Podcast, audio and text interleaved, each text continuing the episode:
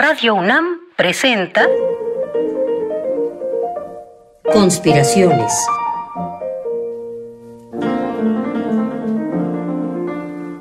Bitácora de un admirador de Balzac. Por Otto Cázares.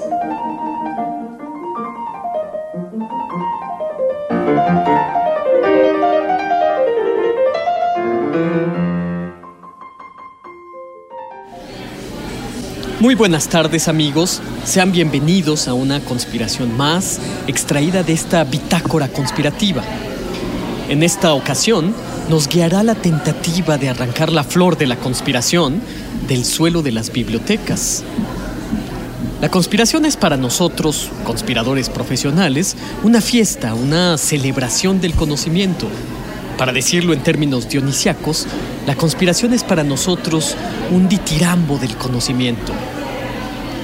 Fue el gran poeta Oliverio Girondo, colosal en cuanto a invención en el uso del lenguaje, quien hizo una observación que debería estar escrita en el quicio de la puerta de todo editor. Un libro, decía Girondo, debe construirse como un reloj y venderse como un salchichón. Esta frase, que deberían tatuarse todos los editores en los brazos o en las piernas, menos en la espalda, que sea en un lugar bien visible, significa que el libro debe ser manufacturado con tanta acuciosidad, con tanto amor y detenimiento, como el que los cultivadores de árboles bonsai dedican a sus jardines en miniatura. Pero este cuidado y esta paciencia en la hechura del libro no debería estar en pugna con su éxito comercial. Debería poder venderse como un salchichón en oferta.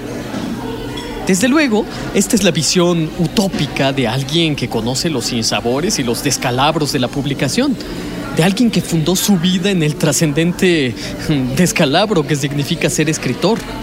Pero la idea de Girondo de un libro construido con la exactitud de un reloj me parece bella en grado sumo. Uno puede echar el vuelo a la imaginación, un editorial o una imprenta donde todos lleven quevedos y monóculos de relojero una imprenta donde se manufacturen libros de tanta exactitud espiritual, de tanta precisión literaria y artística, como un reloj atómico.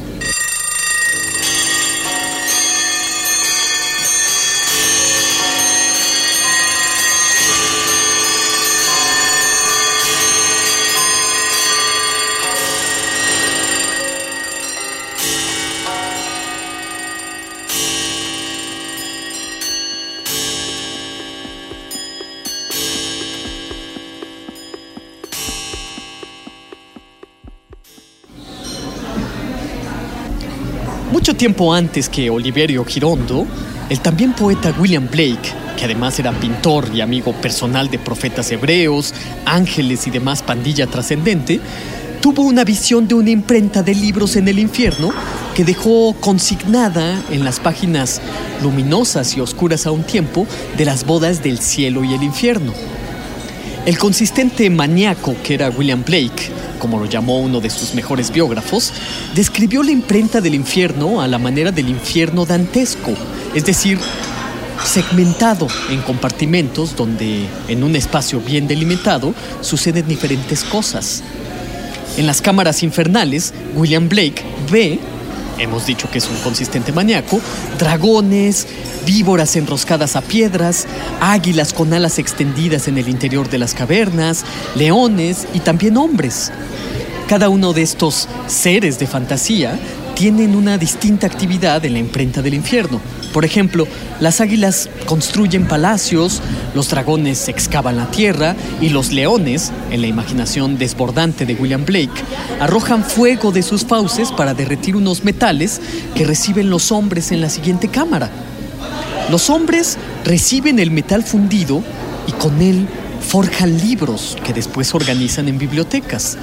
Así que imagínense, en la fantasía memorable de William Blake, de una imprenta en el infierno, el proceso de producción de un libro es comparado a la fragua de los metales. El impresor de un editorial de esta naturaleza sería una especie de vulcano. El libro sería una suerte de escudo de Aquiles o de espada, y siguiendo con el paralelismo, una biblioteca sería como un arsenal, un armorum, como lo llamaban los romanos.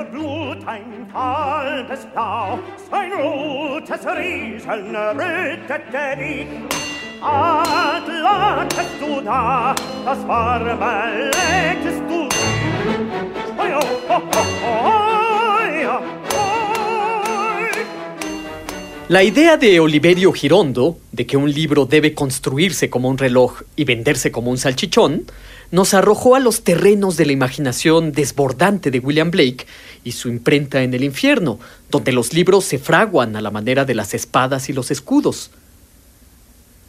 A menudo fantaseo que camino por esa biblioteca forjada en metal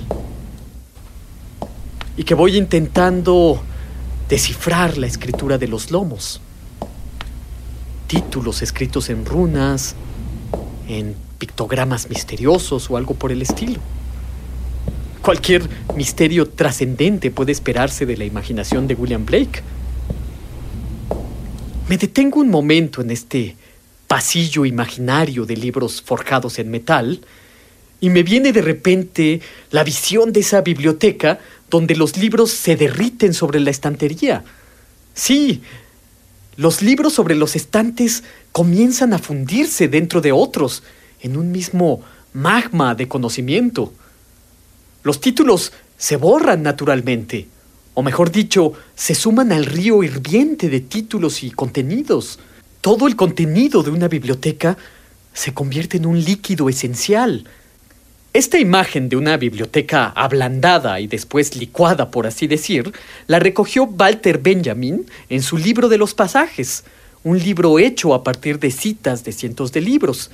Y no deja de serme curiosa la similitud de la biblioteca que se funde y se convierte en un líquido esenciado con el alca est o menstrum universalis de los alquimistas.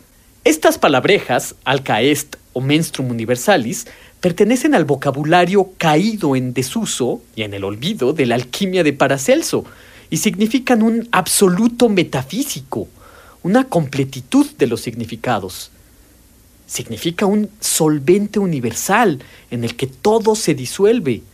Se diluyen los límites de todas las cosas, se diluyen las fronteras de todos los conocimientos humanos, de modo que una biblioteca, que es un mundo a escala y repartido en miles de volúmenes, se convierte en un absoluto metafísico cuando se derrite y se vuelve un líquido esenciado. Pero antes de fundirme en este solvente, daré un paso para llevarlos a otra biblioteca.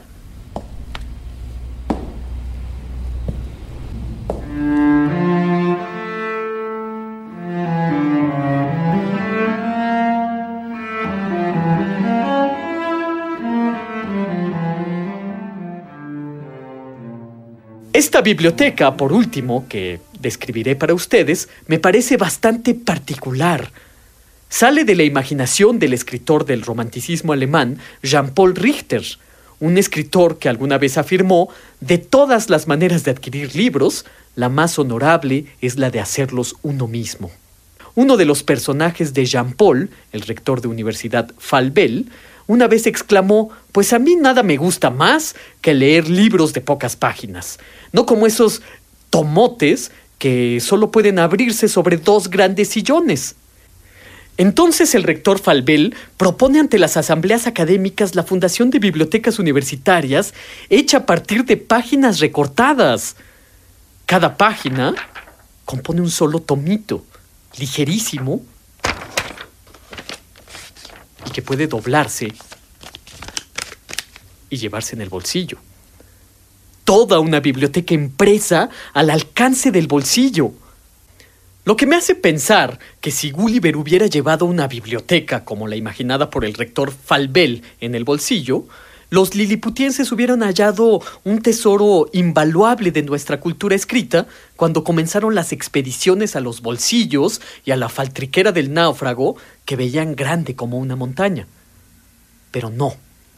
Lo que encontraron los liliputienses en los bolsillos de Gulliver fueron lo que consideraron serían sus dioses. Un arma de fuego, municiones, un cofrecillo de rapé para aspirar y un reloj.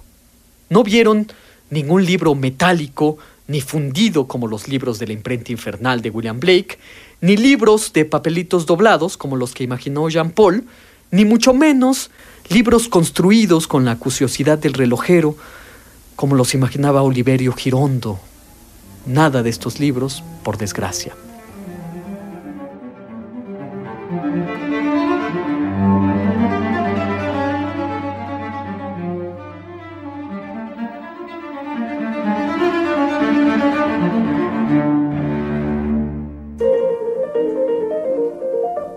Conspiraciones.